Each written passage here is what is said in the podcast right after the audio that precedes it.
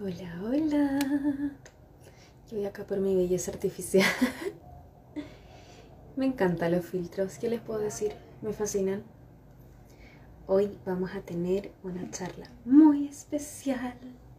Con Sandrita vamos a tener un live de historias de sanación. Ustedes saben que en este espacio invitamos a personitas que ya han tenido todo un proceso, que de hecho son personas que que se han encontrado en estos caminos, ¿cierto? Y que hoy de hecho son guías en el fondo, aunque no se llamen así a sí mismos, em, es lo que hacen, es lo que hacen. Entonces, bueno, vamos a esperar a que se vayan conectando, vamos a esperar a la Sandrita. Yo no quiero ni tocar el teléfono porque eh, arreglé la luz, así como que, ah, la luz perfecta. Y me da no sé qué moverlo. A ver, a ver, a ver. Tala, Sandra, Sa. Vamos a invitarla. Ups.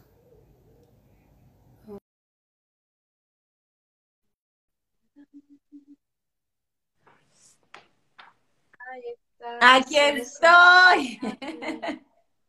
Déjame subirle el volumen al teléfono. Estaba comentando justo que Espérate, ¿por qué no me puedo ver? Ahí estás. ¿Por qué no me puedo ver bien?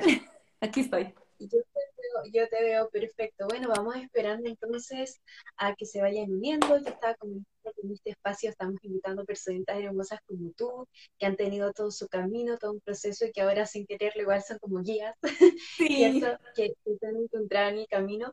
Eh, bueno, día no, no complicado, no creo que haya sido un día complicado, pero sí por el tema del internet, todo que se cayeron las redes. Pero esto fue Facebook. Fue Facebook que se compró como todo, se compró Instagram, se compró WhatsApp, así que cayó todo.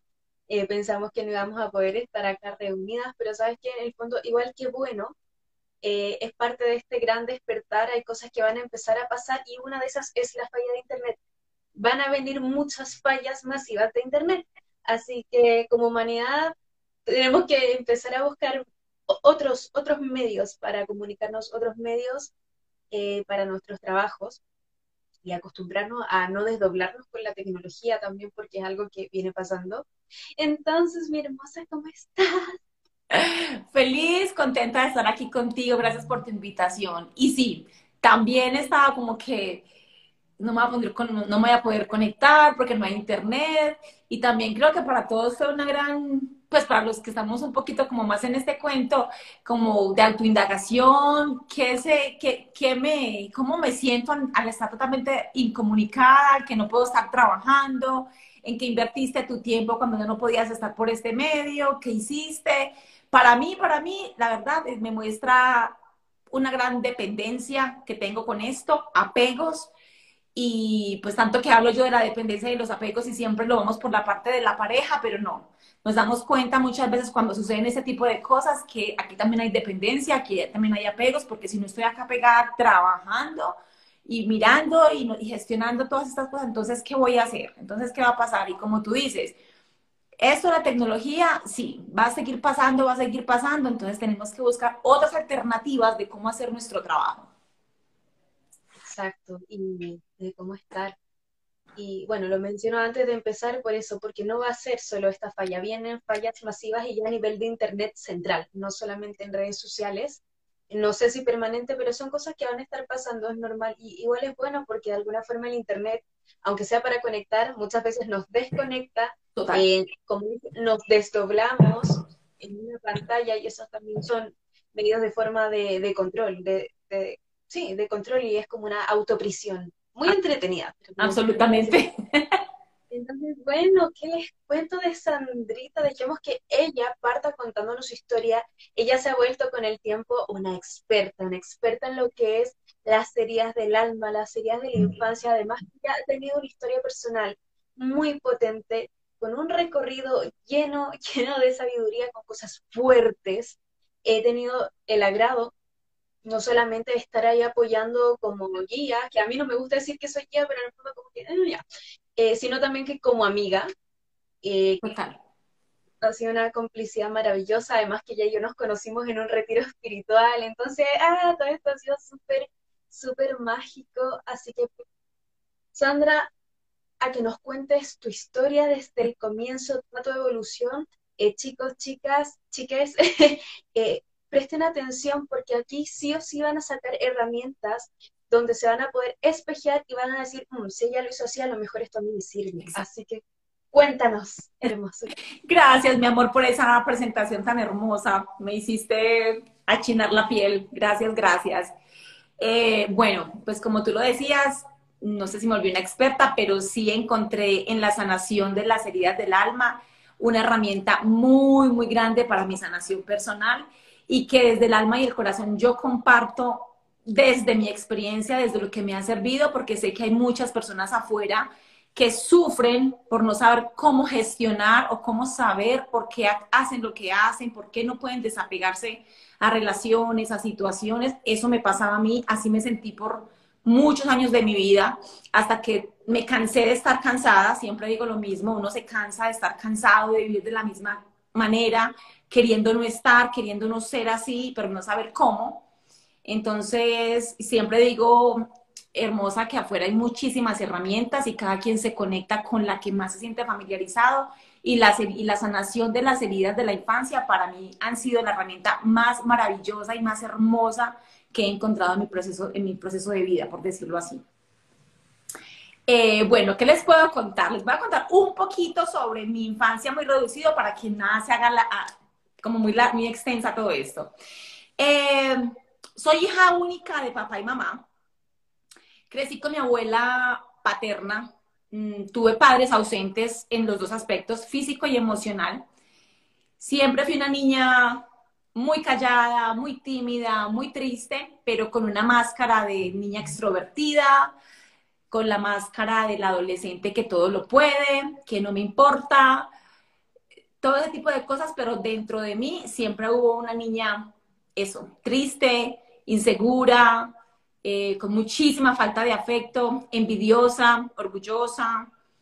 Bueno, con el paso del tiempo empecé a buscar todas esas cosas que me hicieron falta en mi adolescencia en los hombres. Siempre buscaba hombres mayores que yo. Obviamente en aquella época yo no sabía lo que sucedía, pero siempre me, siempre me acercaba a hombres mayores buscando protección, buscando que me provean, que me den, que me cuiden, que me apoyen. Así pasaron creo que dos, tres parejas en mi vida, hasta que llegó la última, que fue mi matrimonio, que duró 17 años con un hombre no mayor que yo, pero un hombre muy cuidador, muy amoroso, muy dador. Y con el paso del tiempo me cansé, como dicen por ahí, me, se cansó de vivir bueno, porque siempre busqué en la estabilidad económica, porque me inculcaron en casa que, que ser feliz era tenerlo todo. Casa, carro, buen esposo, buen hijo y un, y un matrimonio así ejemplar.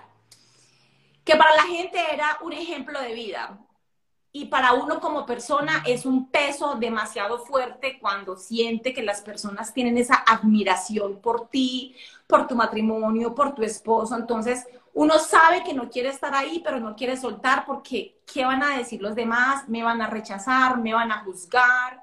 Y de hecho que eso sucedió, porque yo misma lo hice conmigo, pues no podía reflejar algo diferente afuera. ¿Cómo empezó mi camino, mi camino ya en el desapego y, de darme cuenta de todo esto, hermosa? Cuando yo tengo un hijo, un hijo de 24 años, que pues siempre fui la mamá, que siempre fui la mamá dadora, protectora, porque di lo que no me dieron. Entonces yo pensaba que eso era ser muy buena mamá. Cuando mi hijo empezó su época de adolescencia, como a los 16 años, él empezó a ser un poco más independiente, ya salía sus cosas solo. Eh, mi esposo en aquel entonces viajaba muchísimo, entonces yo pasaba mucho tiempo sola con mi hijo, pero cuando mi hijo se independizó, me, yo me quedé como en shock, como que no tengo esposo, no tengo hijo, y entonces yo qué soy. Y eso para mí fue, pues te puedo decir, hermosa, que para mí fue tocar fondo tocar fondo porque caí una total depresión. Empecé a ir a terapias, nada me servía, lloraba desconsolada todo el tiempo. Y empecé un camino, como creo, me atrevería a decir que la mayoría de las personas empezamos, fue un camino religioso, buscando a Dios afuera, en las iglesias, en retiros espirituales católicos y bueno. Después ahí tuve la fortuna de conocer otro caminar Y fue cuando empecé a darme cuenta de que todo lo que yo tenía o todo lo, a lo que yo me apegaba era única y exclusivamente lo que nunca había tenido en mi niñez. Entendí que estaba dando y recibiendo una clase de amor erróneo que yo había visto en mi familia y que no había visto también en mi familia, que tenía unas creencias inculcadas demasiado fuertes y que estaba siendo muy fiel a esas creencias, a las creencias de mi familia paterna, una familia demasiado eh, tradicionalista, eh, religiosa, y por parte de mi madre, soy como, como en la mitad. O sea, por parte de mi padre es una familia bien, bien, mujeres muy sumisas, una, una, familia muy tradicionalista, muy religiosa, y por parte de mi mamá es el otro polo, mujeres mm, matriarcas, luchadoras, que, que, que, que, no dejan a los hombres, que hacen lo que sea por los hombres con tal de que no las abandonen, entonces yo estaba como, como en el medio, era como, es como un peso, era como un peso demasiado fuerte. Entonces, empecé un estudio sobre, escuché algún día la terapia transgeneracional, lo hice, comprendí muchísimas cosas. Después de ahí, tú sabes, una cosa va con la otra y con la otra. Después tuve la fortuna de conocerte. Tuve muchísimas, como, como te pudiera, eh, conflictos emocionales en cuestión con mi madre, por ejemplo, que tú me ayudaste con eso. Hicimos hermosa. Hicimos sanación de vientre, que fue una terapia súper divina que nunca olvidaré y te agradeceré toda la vida por eso. Después de todo eso, eh, me divorcié, dejé a un lado un matrimonio de muchísimos años con el dolor en el alma. Yo lloraba desconsolada porque no sabía por qué lo estaba haciendo, pero sí lo quería hacer.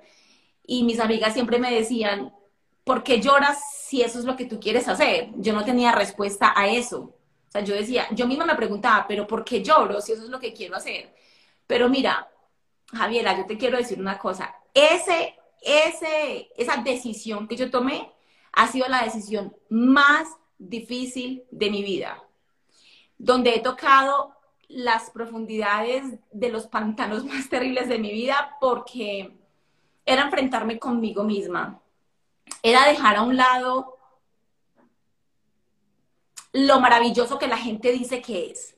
Y te repito, el esposo perfecto, la estabilidad económica súper, eh, el hijo perfecto, todo, un hogar conformado que era la admiración y de pronto la envidia de mucha gente. Entonces, para mí soltar eso y quedarme en la nada, emocional, espiritualmente hablando, fue como que un alivio, pero al mismo tiempo un peso, porque todo lo que yo sabía que iba a pasar sucedió las críticas de la familia, el por qué dejas de hombre tan bueno, cómo se te ocurre, dónde vas a encontrar un hombre igual.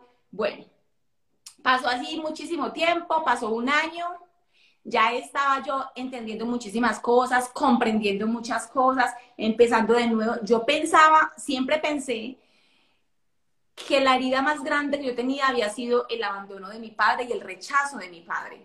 Pero cuando empezamos a pelar la cebolla, siempre salen las capas más externas de las que yo estoy más consciente y yo pensaba que era lo de mi padre. Ya lo había sanado, o lo he sanado muchísimo porque yo creo que nunca sanamos completamente, pero ya lo había sanado muchísimo porque en algún tiempo cuando yo empecé a divorciarme yo me di cuenta que lo que tenía era un papá, no un esposo.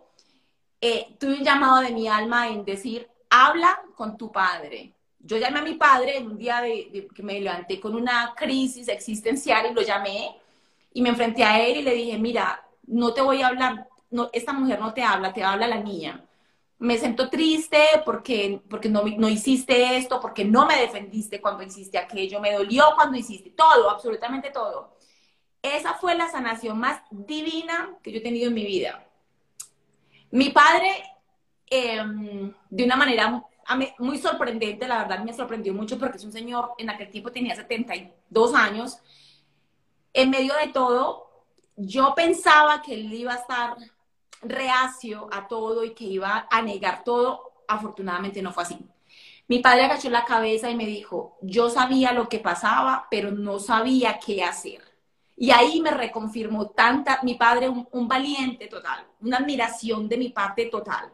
Jamás me dijo, no me acuerdo, eso no fue así. Él me dijo, yo me acuerdo, perdóname, no supe qué hacer, sabía que sufrías, pero no sabía qué hacer. Entonces es ahí, Javiera, cuando yo entendí, cuando yo comprendí desde el corazón que los padres nunca hacen nada malo por sus hijos de una manera consciente.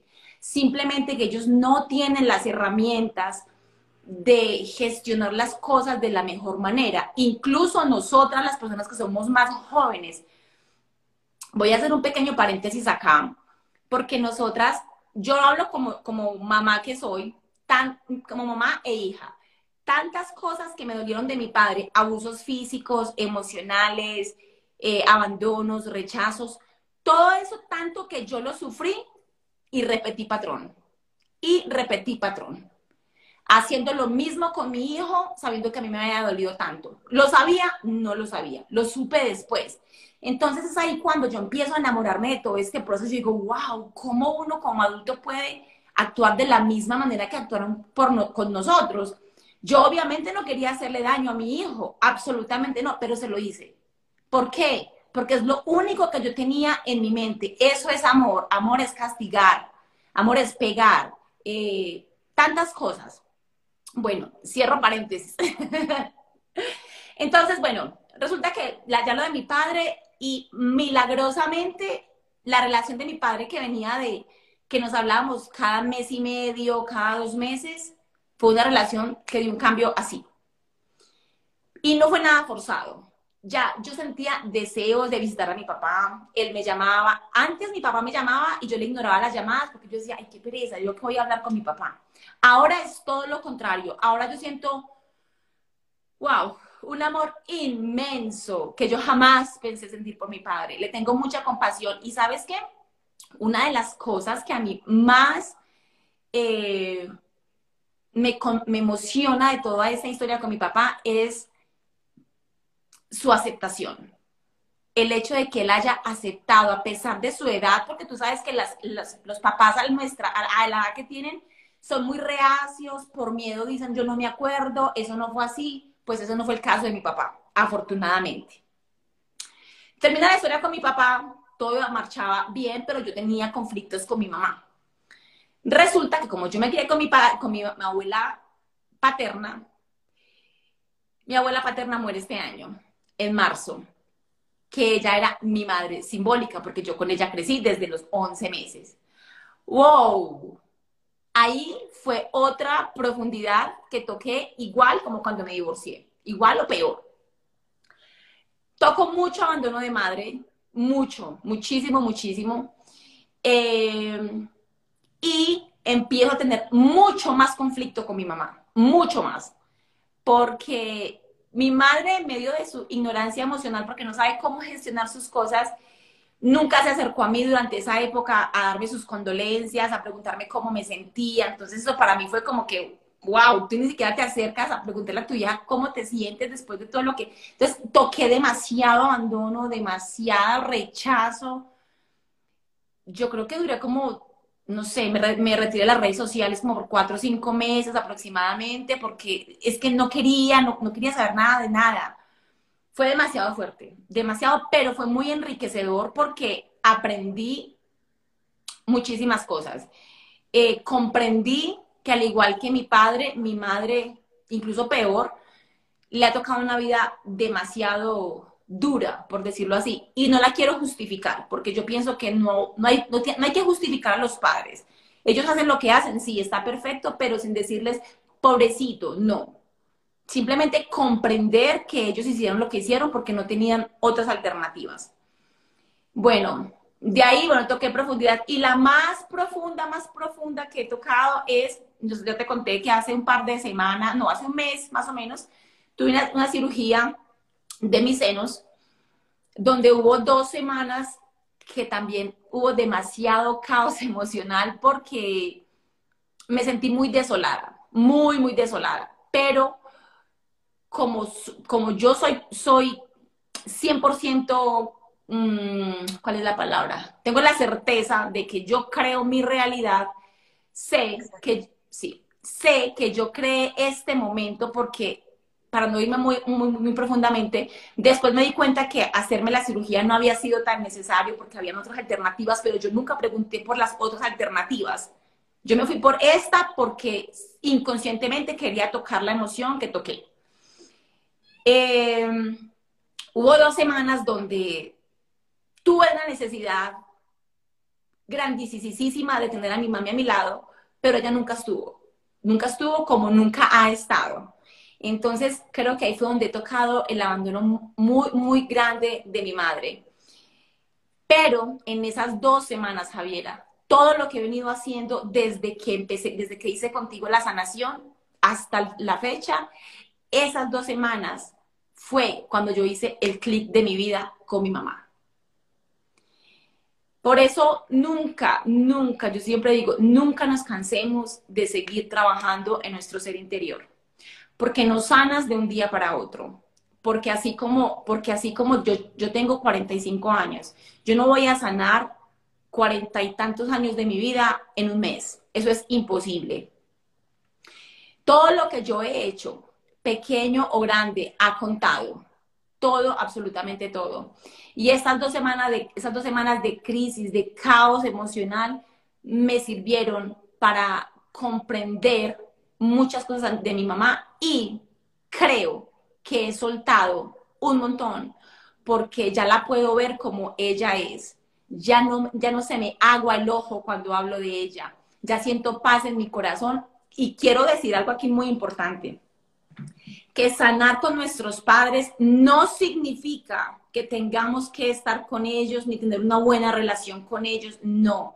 Sanar con nuestros padres es realmente sanar nuestras emociones con, con la energía femenina y masculina, independientemente si tu relación es buena con tu papá o con tu mamá. La relación puede ser caótica, puede que no te hables con ellos, como puede que mejore como con mi padre, pero no necesariamente tiene que ser así.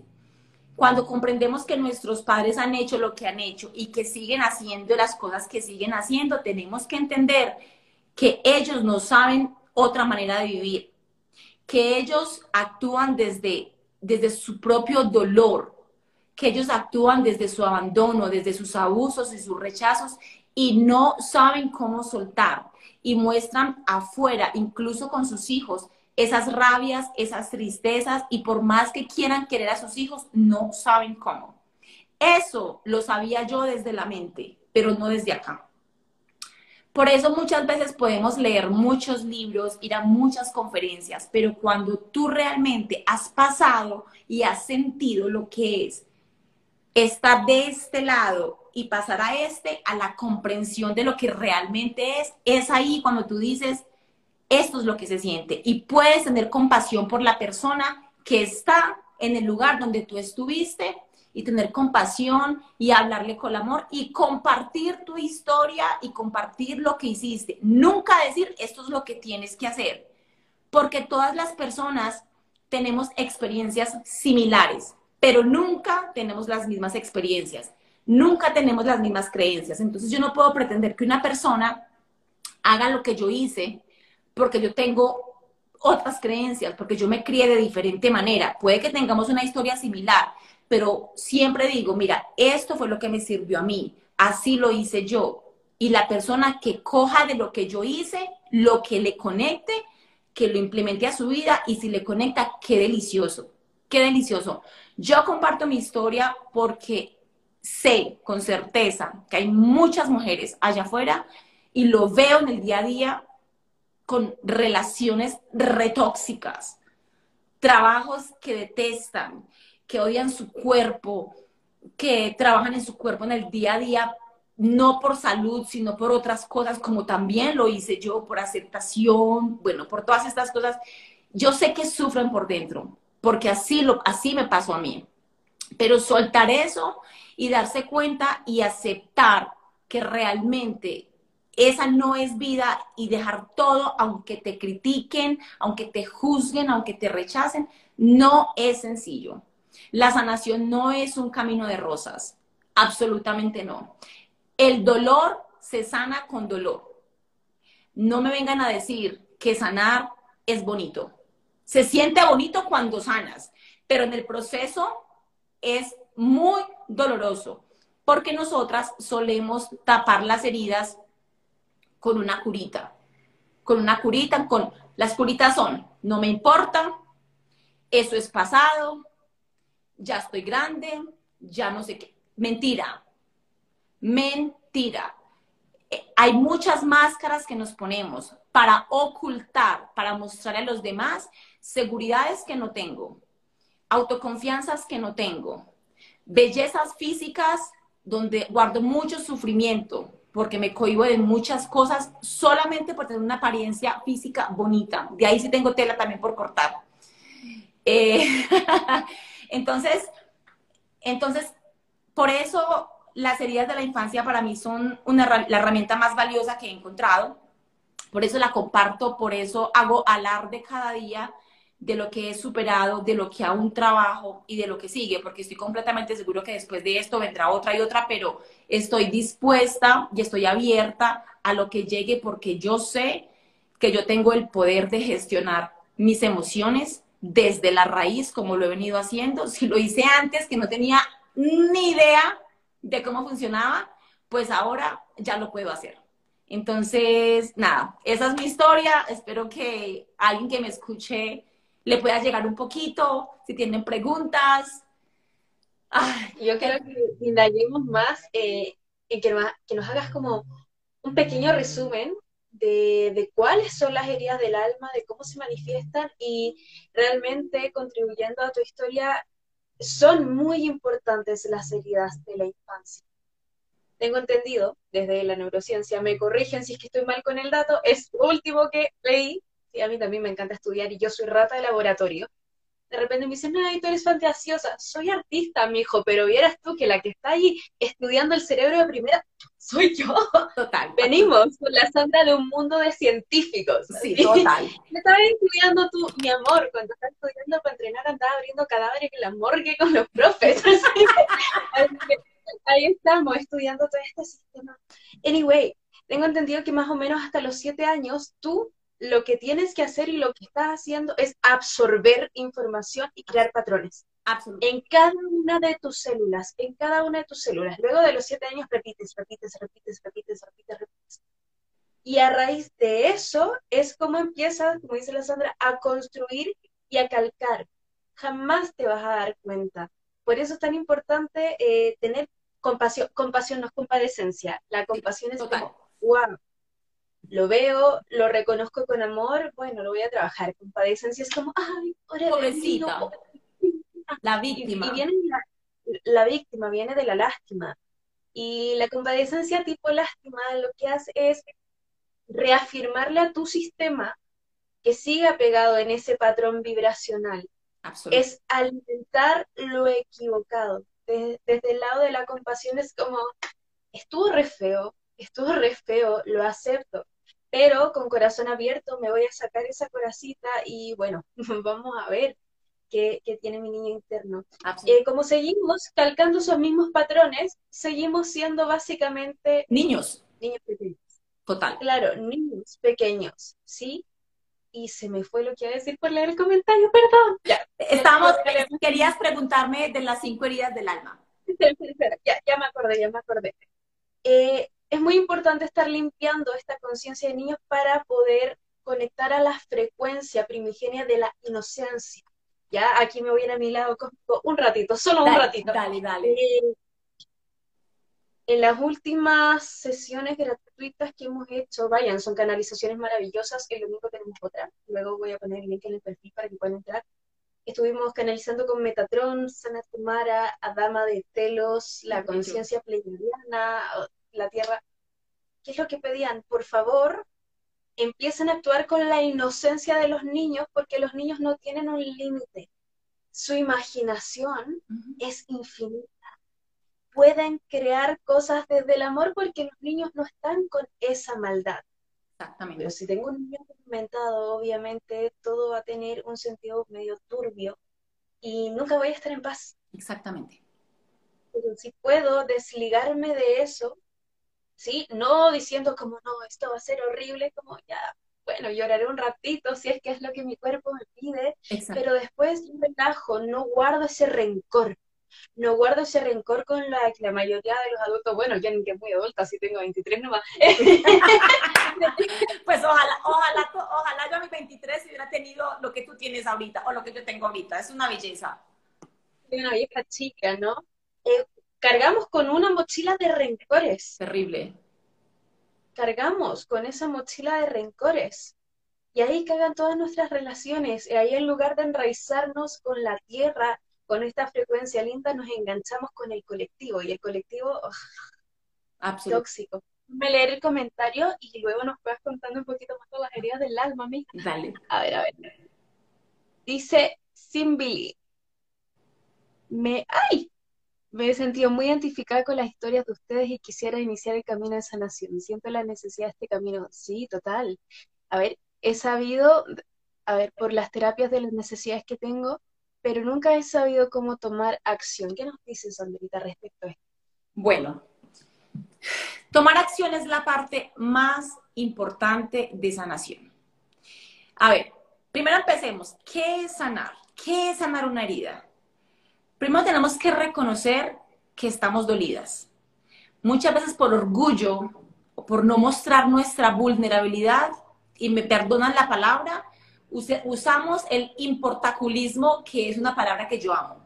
Importaculismo, me importa lo que pase, lo que digan, lo que pasó, no me importa. Mentira, mentira. Nos importa, pero queremos, ponemos una máscara, un disfraz de hierro donde nada nos entre aunque por dentro nos muramos. Lo primero que tenemos que hacer en acción, en acción intangibles es aceptar. Coño, me duele. Me duele, papá, que me, que me pegaste cuando tal y tal cosa. Y, si, y como tú dijiste, y si en el momento quiero llorar, pues yo lloro. Pero, pero, nunca que yo cometí ese gran error y se los voy a decir aquí para que ustedes no lo cometan. No se queden llorando. No se queden en la cama tiradas, llorando, tengo que sanar porque yo cometí ese error por muchos meses y eso te lleva a un fondo profundo de una gran depresión y victimismo, además de todo. Acción. En el fondo, todas sabemos la decisión que tenemos que tomar. Todas pero no lo queremos hacer porque nos da miedo enfrentar lo que sabemos que tenemos que enfrentar y nos da miedo lanzarnos como, ¿y qué va a pasar ahorita de mi vida? ¿Qué voy a hacer? Si no tengo aquello, si no lo tengo a él, si me quedo sin trabajo, no importa. Accionar es tomar la decisión que tú sabes que tienes que tomar, aún con miedo. Nadie va a venir a rescatarte. Nadie te va a decir paso uno, paso dos, paso tres. No. Es sentir, soltar y accionar. Y reprogramar. Y reprogramar, obvio, obvio. Hay que reprogramar porque lo que tú dijiste ahorita es demasiado importante. Nosotros calcamos e imitamos a nuestros padres o a las figuras que tuvieron representación de nuestros padres en nuestra infancia. Si en casa yo vi el matrimonio de mis padres abusivo, pero mi mamá siempre se aguantaba, o mi papá, porque también existe que los papás, la que es la mamá la abusadora y el papá es el sumiso, entonces nosotros, nuestro inconsciente, guardan la memoria de eso es amor. Amor es aguantar aunque yo no esté contento. Amor es eh, humillarme, es ser sumisa. Eh, amor es que me sean infiel, pero regresen a casa porque pues así me enseñaron y eso no es amor. El amor perdón, el amor no duele, el amor es placer, el amor es tranquilidad, el amor es deseo de estar con esa persona, el amor es poder ser con la persona, el amor es dejarte ser libre, ir donde quieres, vestirte como quieres, decir lo que quieres, dejarte sentir con tu pareja. Si tu pareja te reprime, total, si tu pareja te dice, ay, ¿por qué estás llorando? Eso se llama abuso. Porque tenemos que, tenemos que tener, tenemos que reprogramar lo que es abuso. Abuso nos han enseñado que es cuando un hombre le pega a una mujer. Eso es abuso, absolutamente sí. Pero abuso también es cuando el hombre no permite que tú hables, porque él es la figura de la casa y tú no tienes ni, ni no tienes voto en tu casa, porque eres mujer. Abuso abusos son muchas cosas que nosotros no sabemos que están abusando. Entonces, si en casa abusaron de mi madre de una manera muy sutil, que yo no conozco, asimismo voy a o abusar yo de mi pareja o a dejarme ser abusada. Entonces, hay que reprogramar esas creencias que son muy sutiles, muy, que nos causan sufrimiento y todo esto, pero tenemos primero que saber cuáles son. Tenemos que ver. Luego, luego de la aceptación está el punto del entrenamiento que, digamos que para ponerla ahí un poquito más científico, ¿no?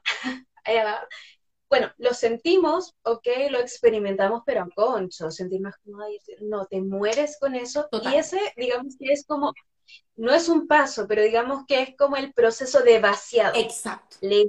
me descargué, ¿ya? Y no es mentira, cuando tú lloras, ¿cierto? Dependiendo de qué lloras, las moléculas de agua de tu lágrima tienen una composición completamente diferente, si es de dicha, de emoción, de pena, de rabia, es distinta. Total tu cuerpo se está limpiando de toxinas. Pero una vez que sacas eso, viene una de las partes que son las más jodidas y es porque la mayoría de la gente falla en estos caminos de cambio. Ya, yo diría proceso, pero saben que yo digo la palabra proceso. Estoy en proceso, la, la, la, la, la. Ya, pero sí, son procesos en estos caminos. Y es que nuestro cerebro ya está todo planteado. Entonces, para ahorrarnos energía, para ahorrarnos energía, ¿cierto? Nos vamos siempre por los mismos caminos. Cuando nos toca generar un circuito nuevo a nivel cerebral, un camino nuevo, pasa algo que nos empieza a faltar una sustancia que nos ha venido drogando, somos por años. Y es que cada emoción, ¿cierto? Cada emoción en tu cuerpo va a liberar cierta cantidad de hormonas, cierta mezcla de hormonas en diferentes cantidades, creando sustancias de dependencia. Total. De dependencia y va ligado a nuestras creencias totalmente, porque esta creencia me secreta esta sustancia. Sí. Y tú te vuelves adicto, te vuelves adicta a esa sustancia. Y, y te adaptas, y te adaptas, además. Y te adaptas, exacto. Y tú contenta porque te da cierto placer, aunque sea el placer del sadomasoquismo máximo. Exacto. Emocional, no importa, te da un placer. Entonces, como estás acostumbrado a eso, ahí te quedas. Y tú dices, sí, voy a cambiar. Y a lo mejor los primeros días estás bien, si es que no estás muy ansioso, sino serán los primeros minutos, las primeras horas, vas con todo y te motivas y ah, con todo. Pero luego, e, en esa tranquilidad, porque tu mente direcciona tu energía, la direcciona. Ya hay que saber usar la mente. No es que no se use, es que tienes que aprender a usarla conjunción a tu corazón, en conjunción a, lo que está pidiendo tu alma, esta parte intangible de la emocionalidad, que es la emocionalidad la que crea realidades. Puedes direccionar de acá, pero la que concreta es emocionalidad, energía. Energía, átomos, ¿sí? Átomos, respuestas, ondas. Y de repente puede que por un lado sientas esta cosa de quiero estar tranquilo y sientas como una angustia, una angustia, y es como, ay, como que sientes que te cuesta y sientes el cansancio al querer cambiar ese pensamiento, sientes un cansancio, una, una sensación tan rara, como, ah, ¿qué es esto? Y después te rindes a la mierda el pensamiento bonito, pero te sientes ridículamente cómodo reprogramación es un entrenamiento y así como en el fitness las cosas no son así de inmediatas y te va a costar y vas a tener que levantarte temprano y cambiar tu alimentación y te van a ganar las ganas de querer comer cositas ricas y de esperarte de fiesta todos los fines. Ok, sí, es un proceso, es un camino, no es automático, no es sencillo, no es fácil, pero por la dependencia que le tenemos a esto. Dependencia química, ¿sí? Tu cuerpo se va a ir adaptando a esta nueva vibración que está guiada por una mente superior, no inferior. Sí, total. Mente inferior, todo lo sí. Mente superior, me conecto a algo mucho más allá porque yo soy un ser que viene a pasarla bien, voy a estar sufriendo toda la vida. absolutamente. Es que... Y ahí tienes que hacer muchas cosas. Primero, eh, yo voy a dar unos tips antes de seguir no encuentro que sea mala idea esto de los cuadernitos de no, Absolutamente no, absolutamente no. Pero no vayamos, no nos vayamos por la manifestación de quiero manifestar una casa. No. Primero, ¿trabajas? Mija, ¿trabajas para esa casa? Yo soy trabajadora. yo soy, yo soy, el yo soy tiene una acción metafísica increíble, ya increíble, a nivel celular, a nivel cuántico es, yo soy, pum, yo estoy, pum, yo soy trabajadora, y ahora que yo soy trabajadora, no me dedico a repetirlo como loro y no hacer nada. No. Ahora te pones horarios, ordenas toda tu rutina, ¿qué vas a hacer? ¿Cómo lo vas a hacer? Comienza a moverte, genera hábitos porque esos hábitos después van a estar forjando una personalidad, un carácter. Ya me van a salir como, no, es que el ego, la personalidad, da lo mismo, no importa. Igual estamos todavía en un plano terrenal. Usemos el ego a nuestro favor. Exactamente. Usemos nuestro ego, personalidad a nuestro favor. Que se forme un carácter ya en esa disciplina. Y te va a costar al principio y se te va a olvidar. Yo siempre digo a mí, tú me verás hoy día, súper espiritual, porque hoy día estoy en una frecuencia crística, arcoírica, maravillosa. Hace una semana andaba peleando con un viejo por TikTok. No peleé con él, pero yo ah, pensando, pensando, y como, ay, no me importa, sí, obvio que me importa. Bueno, no importa, hoy estoy de maravilla. Yo, yo me cagué de la risa, de hecho hice un podcast hablando de eso, era como mm, mi espiritualidad de Matrix. Pero bueno, anyway, me importa, está bien, está bien, porque no, me estoy dando cuenta, y eso, darme cuenta es conciencia máxima. exacto. Hágale, aunque se caiga, no importa. Párate y hazlo de nuevo. Cambia tu lenguaje, eso es programación neurolingüística y lo que te alimenta. ¿Qué música estás escuchando? ¿Qué conversaciones estás escuchando? ¿Qué estás viendo en la TV? Parece una estupidez, pero no, eso te programa. ¿Con quién te estás rodeando? ¿Con qué gente, de qué gente te rodeas? Exacto, yo la otra vez le, hablaba a mi papá de, estas canciones de reggaetón y todo, que porque a mí no me gusta escuchar cualquier tipo de música. Ah, porque había puesto música y era como puros mantras. Y yo le decía, mira, por ejemplo, esta canción de estar soltera, está de moda, ya. ¿De qué habla eso? Puro miedo al compromiso. Y eso se hizo masivo. Entonces, estar soltera está de moda. Tenemos una guerra de géneros inculcada por una frase, una vibración, un contexto. Es verdad ah, son cabrones, así que mejor me quedo sola y soy nada. Mira, es descontextualización de la sacralidad, de la sexualidad, de la mujer, ¿cierto? Porque se está hablando de, una mujer, no una mujer que en su libertad decide experimentar. Aquí se está hablando de degradación. Están hablando de una ¿ya? Y, y arquetípicamente eso es degradación, sí. porque ya no eres libre. Entonces le decía a mi papá, yo escucho esas cosas y después a mí me baja la frecuencia y yo empiezo a actuar así como la perra ahí que está soltera, está de moda, a huevo, me estoy programando con cosas que no van. ¿Qué estás viendo? ¿Con quién te rodeas? Cámbialo, cambia, porque es relevante. Muy relevante. Reprogramación, cambia todo, aunque te cueste, cambia, porque va a influir mucho en los caminitos que vas a tomar respecto a la sanación de eso que ya tenías. Exactamente. Cuéntanos, Andrés, entonces hablamos de... Perdón. nos, tenemos, nos tenemos que incomodar, no nos gusta la incomodidad. Tenemos, como tú decías ahorita, igual como con el fitness, no vas a tener el cuerpo que tú quieres durmiendo hasta las 10 de la mañana, comiendo lo que se, cualquier cosa, no haciendo ejercicio, no. Y trabajemos nuestro cuerpo.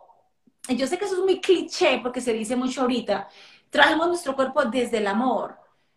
Aceptando lo que yo soy. Ustedes saben cuánto nuestro cuerpo ha soportado tantos maltratos que nosotros le hemos dado hasta que tomamos conciencia de que el cuerpo es en este mundo terrenal lo más sagrado que tenemos. Y aún así, cuando no le hemos dado buenos tratos, él funciona. Y nos ha funcionado de la mejor manera. Entonces, desde perdonarnos a nosotros mismos, pedirle, pedirle perdón a nuestro cuerpo por haberlo maltratado, pero empezar. Nunca es tarde para empezar. La sanación es para todo el mundo. Muchos, muchos, yo admiro mucho, de hecho te admiro muchísimo a ti, por ser una mujer tan joven y, ya en, en este mundo tan, tan escondido que ha sido por siempre, que en mi época yo a tu edad andaba de fiesta, andaba en miles de cosas. Y ahora estamos viendo mucho que los jóvenes tienen un chip totalmente diferente y a mí eso me estremece de amor, porque yo sé que los jóvenes están aportando muchísimo al mundo en este aspecto. También hay jóvenes que no. Entonces, Nunca es tarde, tengas 20, 40, 50, 60, 70. Yo, mira, yo vuelvo y te repito, yo admiro a mi papá en su, de la manera que él es, con la, con la inteligencia emocional que tiene, que me, es que me, me genera, además de admiración, me parece como increíble que un hombre tan señor campesino, campesino, no sé si sepas lo que es campesino, es un hombre que, que se crió en las montañas cogiendo café, un hombre campesino que tuvo solamente la escuela primaria como educación. Es un hombre deportista, es un hombre lector, es un hombre... Eh, es que ni, te puedo escribir, me lleno de emoción. Entonces yo digo, qué belleza mi padre a la edad que tiene y cada día lo veo más grande a nivel espiritual. Entonces, y mi papá tiene 74 años y yo lo admiro por eso, su actitud ante las circunstancias, todo está bien, eh, o sea, una cosa maravillosa. Entonces, nunca se cansen de trabajar en ustedes, no importa si van a empezar a los 50, a los 60, no importa. Váyanse más livianas, arriba, donde usted, arriba, a, la fuente, a su fuente de amor, a casita.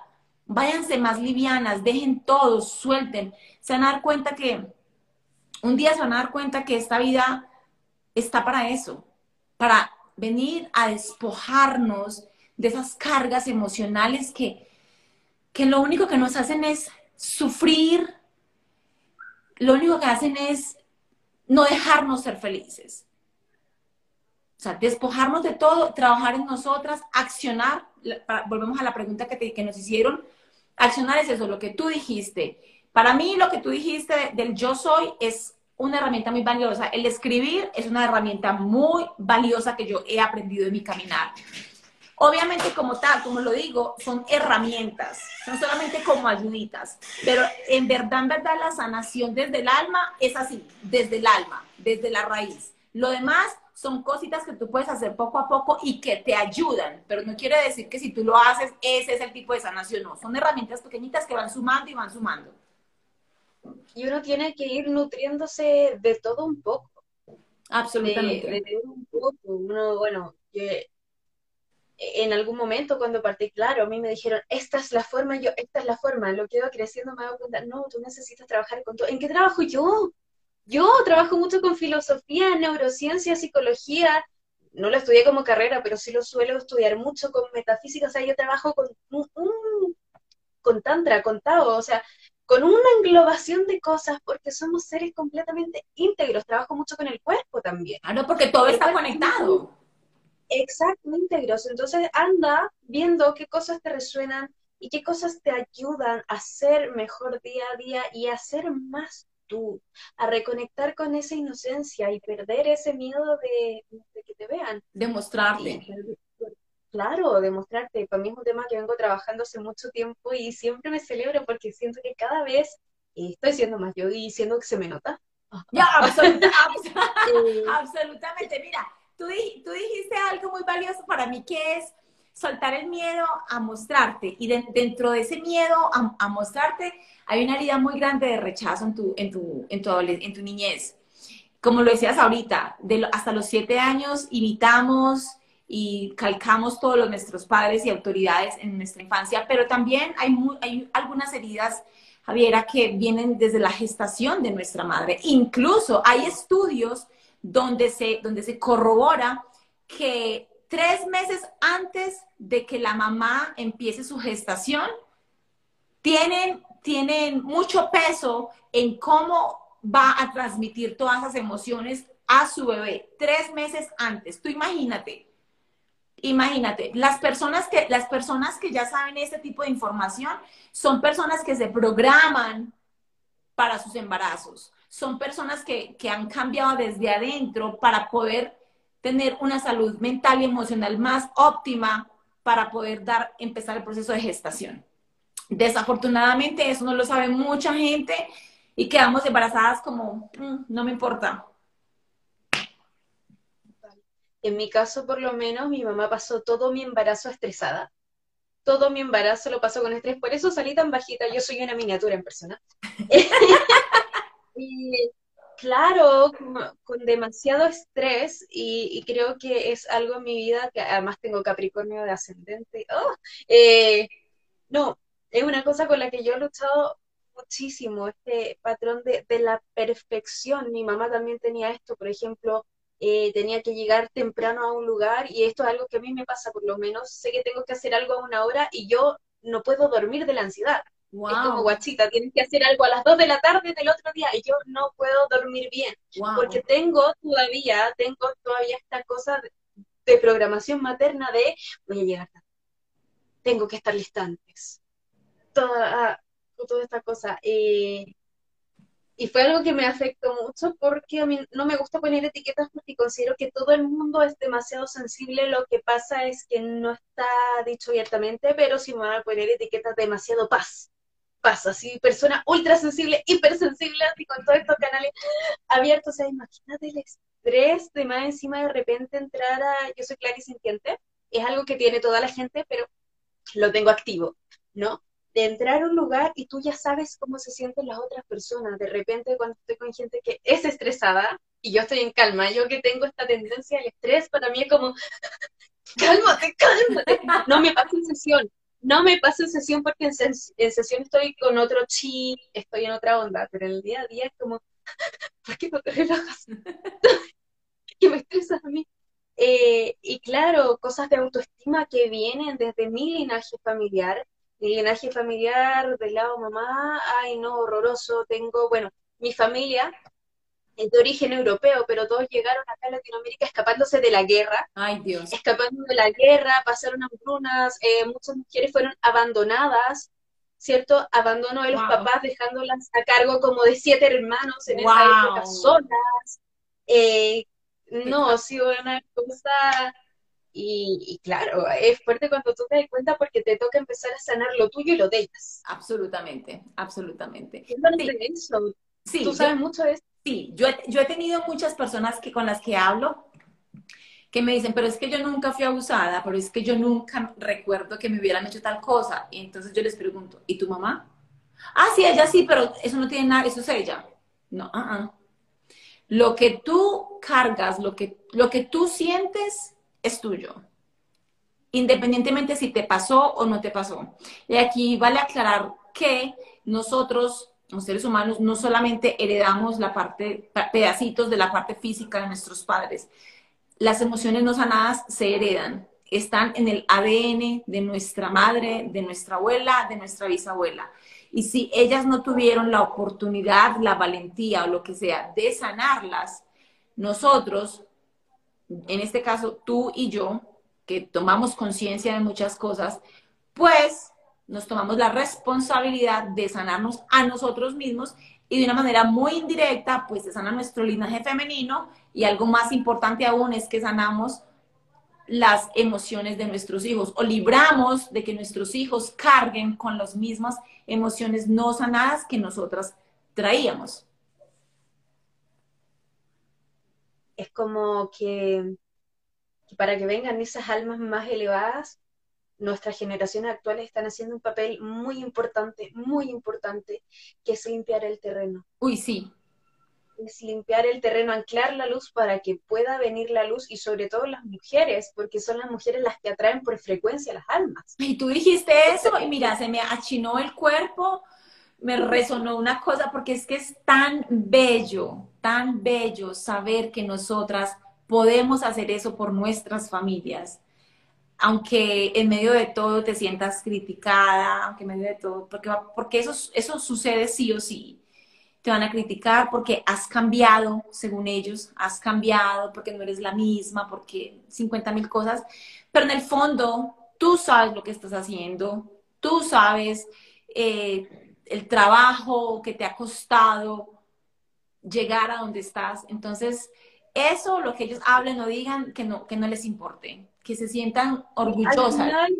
igual tiene mucho que ver con las proyecciones, entonces es como, me caga tanto, me cagas tanto, y, bueno, esta semana, como digo, estoy bien y generalmente igual lo he tomado con más calma, a veces igual me da el, mm", y, y, se me sale, me las sé todas.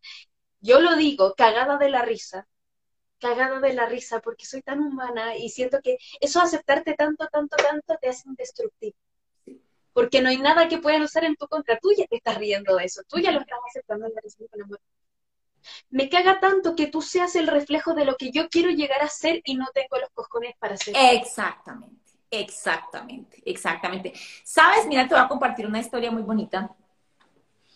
Eh, cuando yo empecé el proceso con mi mamá, una amiga que es psicóloga de, profesión me dijo, ¿tú alguna vez has considerado que tu mamá tenga envidia? Yo me quedé como, no. Entonces ella empezó desde la parte profesional a decirme un montón de cosas y yo dije, wow, wow, sí, es muy posible. Pasó el tiempo, un día mi mamá me dijo, a mí me hubiera gustado haber hecho lo que tú hiciste. Entonces, a ella, yo soy, yo pienso que yo soy un reflejo demasiado fuerte para ella.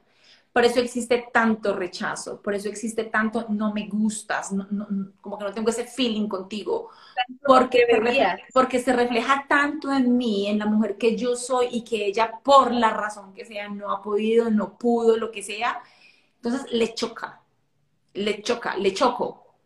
Mm, mm, mm. Existe mucho rechazo.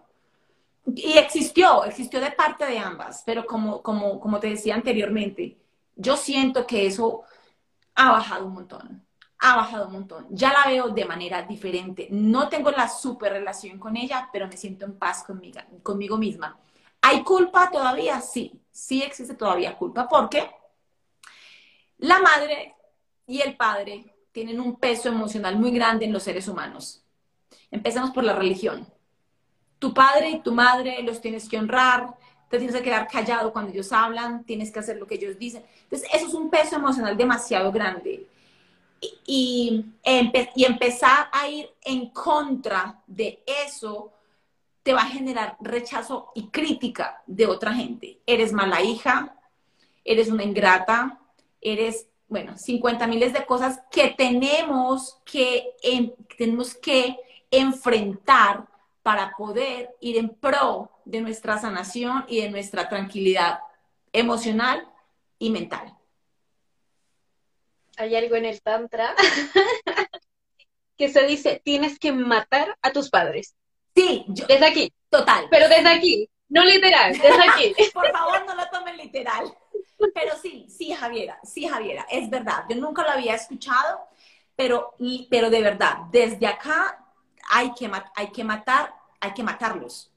O sea, porque ellos, mira, es que ellos son personas como la vecina, como el vecino, como el del frente, pero es que el, repito, el peso emocional que tiene papá y mamá te genera compromiso, te genera obligación, te genera carga. Yo tengo porque es mi papá, yo, tú no tienes que hacer nada si tú no quieres yo te digo eso tranquila aquí, pero a mí me cuesta y yo creo que a todos nos cuesta. No es que yo, no es que yo lo haga, no, no, no, no, no. A mí, de hecho, estoy pasando por, por algo así y me cuesta.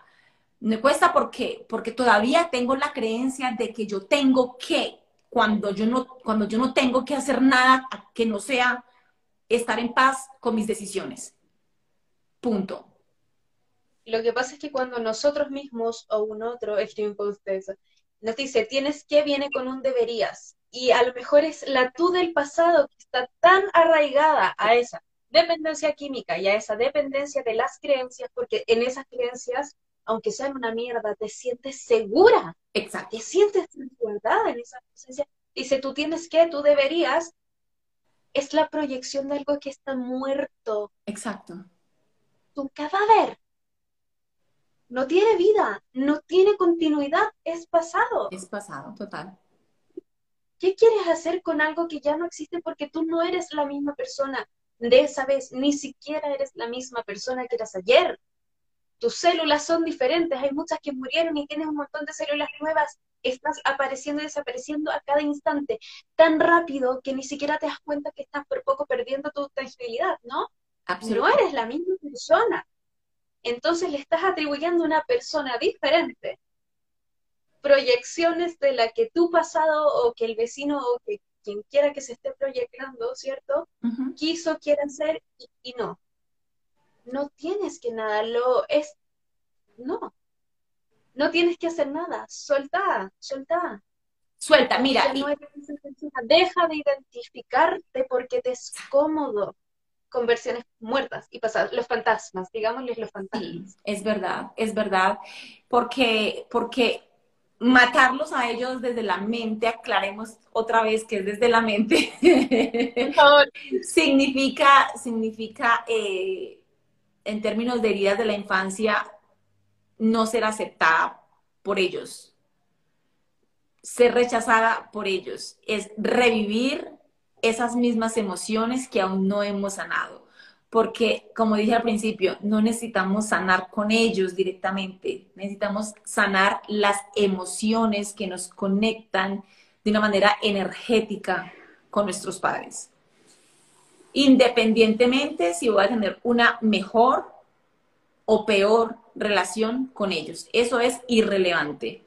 Lo que realmente es relevante es saber que, lo que estoy haciendo, lo que estoy, en lo que estoy trabajando, las decisiones que tomo, me traigan paz y tranquilidad a mí. Yo lo hago por mí.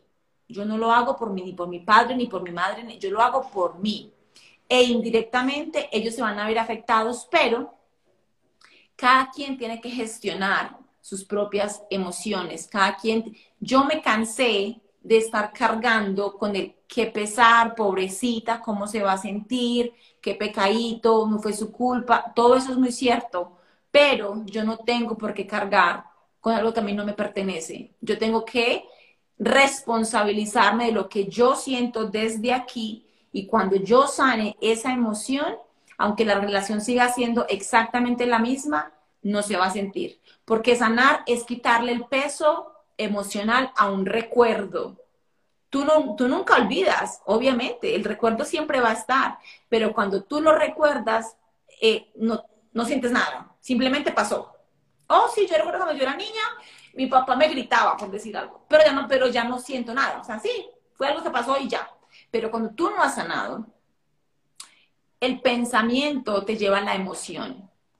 Y esa emoción es la que hace que tú afuera estés proyectando, estés atrayendo esa misma, no la misma situación, pero personas que te van a mostrar exactamente esa emoción que tú no has sanado.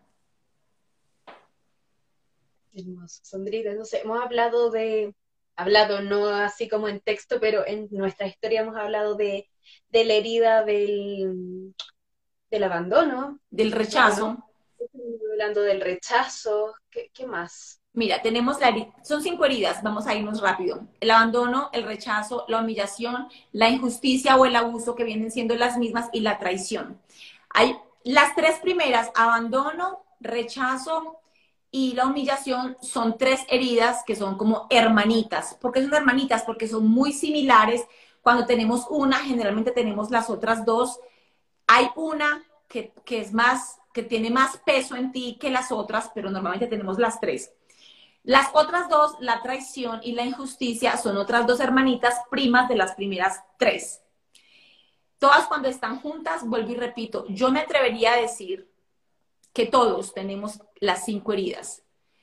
Unas son, unas pesan más que las otras de acuerdo a la infancia que tú hayas tenido, las creencias que te han inculcado y todas estas cosas pero cada una tiene características diferentes, unas similares, pero cuando, por ejemplo, de las tres primeras que te dije, todas en el aspecto físico se pueden reflejar de la misma manera, con sobrepeso, pero, pero cuando tienes una herida, por ejemplo, vamos a poner un ejemplo del abandono y el rechazo, cuando tienes las dos heridas, ambas generan sobrepeso, pero cuando tú tienes la del abandono, perdón, ambas tienen eh, en tu cuerpo una, ¿cómo se dice? Una, se muestran en tu cuerpo. La del abandono se muestra con sobrepeso. ¿Por qué? Porque me estoy protegiendo, me protejo.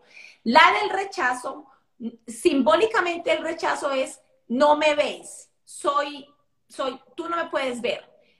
El, cuerpo, exacto. ¿Y el cuerpo cómo lo refleja? Siendo una persona muy delgada, invisible, de una manera muy simbólica. Entonces, todas estas heridas tienen sus características no solamente físicas, pero también en nuestra personalidad, obvio, eh, tienen, mostramos ciertas caras. Ay, mira, hay una cosa muy bella que yo hace poco, yo creo que todos, todos, dime si tú lo has pasado, me imagino que sí, y es cuando tenemos la idea de, la, del rechazo, tendemos, porque como no queremos ser vistos o no, nunca nos han visto y nos da miedo que nos vean por ese rechazo, a enfrentarlo de nuevo, y es el autosaboteo o el autosabotaje, como lo quieran llamar. Sí, total. Que cuando a mí me pasaba, que cuando yo ya estaba como, digamos, yo tenía este recorrido y cuando aquí estaba y yo veía que ya iba a empezar todo a fluir, ¡pum! Inconscientemente, excusas para no hacer lo que tenía que hacer, me desviaba del camino, es que tengo que salir, no puedo terminar, o sea, miles de excusas únicamente con la idea inconsciente, porque obviamente que nadie quiere, todos queremos brillar, todos queremos sacar nuestros proyectos adelante, pero de una manera muy inconsciente no lo haces porque ese miedo está en ti de dejarte ver, de, de, de, volver a tocar esa herida que fue tan dolorosa en nuestra infancia. Son memorias demasiado dolorosas que, que el inconsciente bloquea. Bloqueada, bloqueada, bloqueada. Y de la única manera que tú te puedes dar cuenta que están bloqueadas es cuando, cuando ves esa frustración o ese bloqueo afuera, cuando no puedes. Muchas veces queremos hacer algo y sabemos cómo hacerlo, pero por la razón que sea, no lo hacemos. Sí. ¿Qué ha pasado? Obvio. Sí, pero yo, yo, ya estoy adiestradísima con eso. Por ejemplo, bueno, estuve rehaciendo un curso porque me di cuenta que en verdad lo tenía muy largo y quería acortarlo, regrabar unos audios para que ya era más fácil de hacer. Y pasaban los días y algo en mí como que no quería ir a grabar el audio del video que ya estaba editado. O, tenía una micro falla que en verdad si estás concentrado en la actividad ni cuenta te vas a dar de que hay como un pedazo de... porque un brazo sale acá y después sale acá. Ya, y yo eh, con gestión con eso, pero después dije, nadie se va a dar cuenta, anda y haz el trabajo. Esa es una de las maneras de autosabotearnos. querer tener, sí, querer todo perfecto. no lo saco hasta que no esté perfecto. Manera de autosabotaje número uno. Perfección. Es que me quedo. y ya está en la web. Sí, total, total. Yo, yo, yo te digo que para mí de hecho, aquí me voy a dar el alarde, pues, y voy a promocionar. eh, Espacio publicitario. Eso, eso, mensaje publicitario, anuncio parroquial. Este, como yo les decía, como yo les decía antes, que las herramientas son, son solo eso, herramientas, pero hacen parte muy importante del caminar de, de este proceso de sanación yo he creado un ebook donde les voy a compartir dentro de poco las cinco herramientas más que más me han tocado a mí en mi proceso de sanación. Es un ebook que se los hice con todo el amor del mundo y que ya le estoy poniendo los últimos toquecitos para, para entregárselos a ustedes. Y, pero vuelvo a ser clara, son solamente herramientas, porque la sanación viene desde la raíz, pero son cositas que a mí me han tocado de manera muy profunda y que he tenido una apertura muy grande cuando las he hecho. Son cosas que he aprendido en mi caminar y que he juntado y que les he puesto mi esencia, mi experiencia y decidí compartirlo con ustedes porque muchas personas no saben por dónde empezar, no saben qué hacer, andan perdidas como algún día estuvimos tú y yo. Entonces poner como ese granito ahí, como de, como esa lucecita, como que bueno, voy a empezar por aquí a ver qué pasa. Entonces, nada, eso es lo que les quería decir, que muy pronto tendrán eso en sus manos para que puedan encontrar esa lucecita que de pronto andan buscando. Oye, ¿qué nos falta de las heridas? Nos faltan, estábamos hablando de las dos últimas. La traición y el abuso. Bueno, la traición y el abuso se dan eh, más que todo la, de los tres a los siete años. ¿Qué es la traición y el abuso? Esto es, por ejemplo, cuando nuestros padres no velan por nosotros o no nos defienden ante, cualquier situación. O, por ejemplo, nuestros padres están peleados o disgustados y alguno de ellos, por una u otra razón, va contra ti, porque por tu culpa hiciste tal cosa, o por tu culpa peleé con tu papá o tu mamá, y el niño está esperando que el otro progenitor te defienda, porque pues si tú me, si tú me atacas, por favor tú defiéndeme, pero no pasa. Entonces, ¿qué pasa? Dice, me siento traicionado porque tú tuviste la obligación de defenderme a mí. Ahí hay traición. Abuso también hay cuando, pues, abuso sexual lo sabemos todo lo que es, pero la parte del abuso es, por ejemplo, y eso lo veíamos mucho en los tiempos pasados, cuando los padres eh, usaban o utilizaban a nuestros hermanos mayores para que cuidaran a los menores. Eso se llama abuso, porque el inconsciente y el niño sabe que ese no es lo que le corresponde a él. Un niño no le corresponde cuidar. ¿Perdón?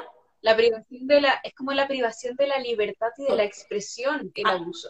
Absolutamente. En cualquier Absolutamente. Los niños no están supuestos a cuidar de niños. Los niños tienen que ser niños. Están, vienen a estar libres a jugar, a expresarse, a vivir su niñez. Y cuando se les priva de, esa, de, eso que ellos necesitan, eso se llama abuso para hacer pues como corta. ¿Y, cómo se, ¿Y cómo lo podemos reflejar en la edad adulta? Somos personas que no nos gusta recibir, somos personas que nos cuesta abrazar, somos personas que nos cuesta dar o recibir halagos porque nos sentimos como que no somos merecedores, porque siempre abusaron de mí y no merezco más, sino que abusen de mí.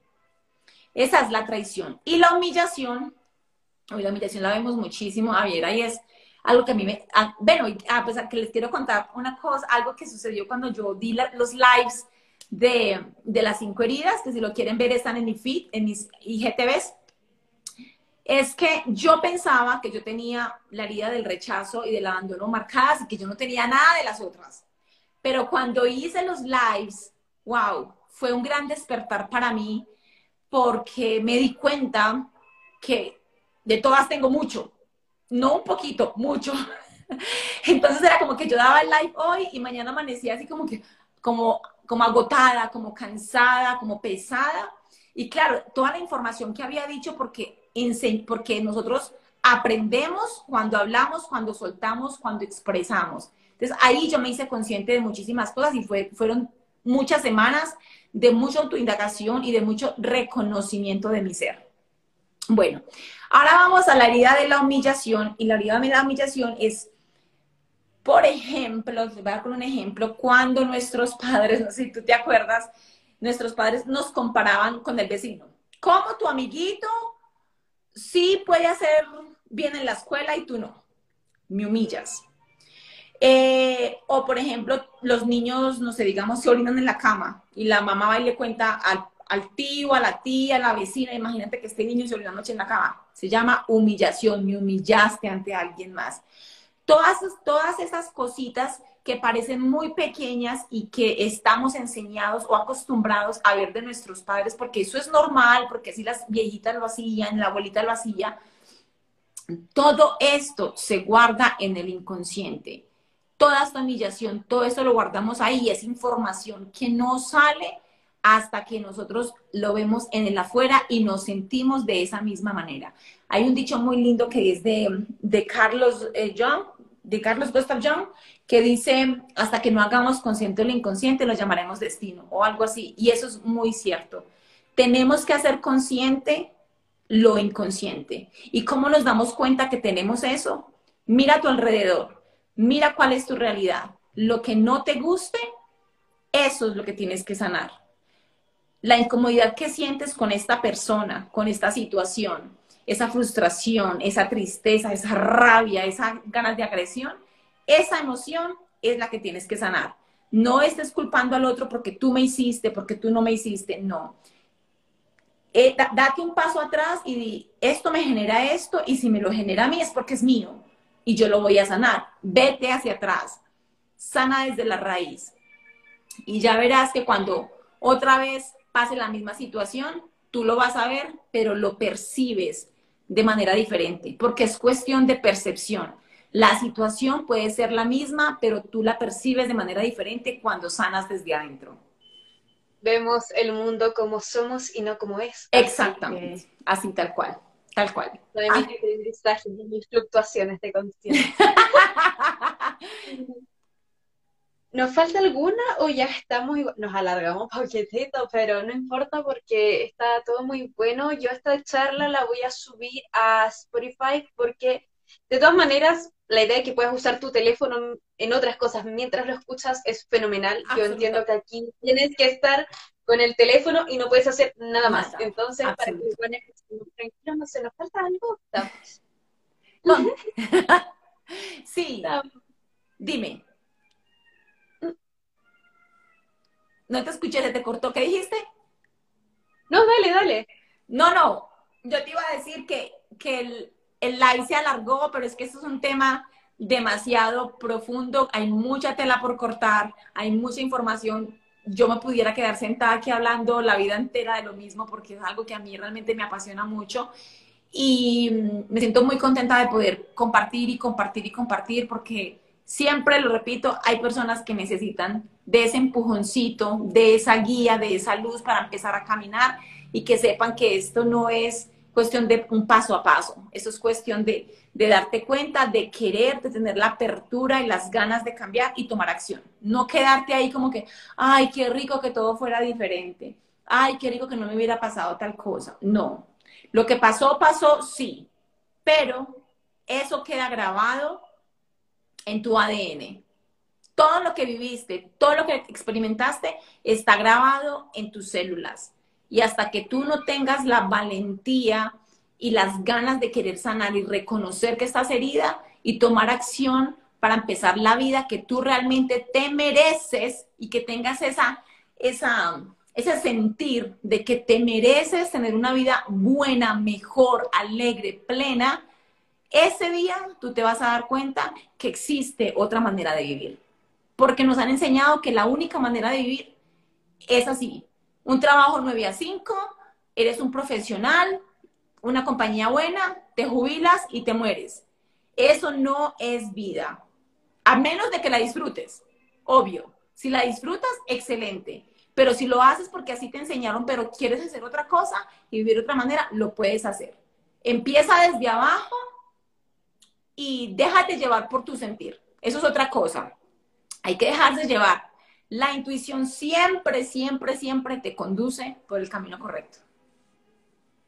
Muchas gracias, Sandrita. Muchas gracias a ustedes por escucharnos. Quedan invitados entonces al Instagram de Sandra para que puedan ver los videos heridas por heridas. Ahí tienen mucho material del que pueden aprender, del que pueden sacar muchos tips. Yo voy a dejar esto entonces en IGTV y cuando lo publique, cuando lo publique, coméntenme abajo, o sea, se se identificaron con alguna de las heridas que, que habló Sandra, pero, pero comenten, porque después me llegan así unos, tes- unos testamentos bíblicos por internet, como, pero ponlo ahí, güey, que después la gente cree que, que nadie habla conmigo. Formemos comunidad, pues. ¡Epa! Invitados también a los talleres que va a hacer Sandrita. Sandra, muchas, muchas gracias. Me encantó, te amo, te adoro y ustedes también, los abuelos adoro, seres luminosos maravillosos. Bye. Mua, Te quiero, mi amor. Gracias por tu invitación. Besotes grandes para ti. Mua. Bye bye.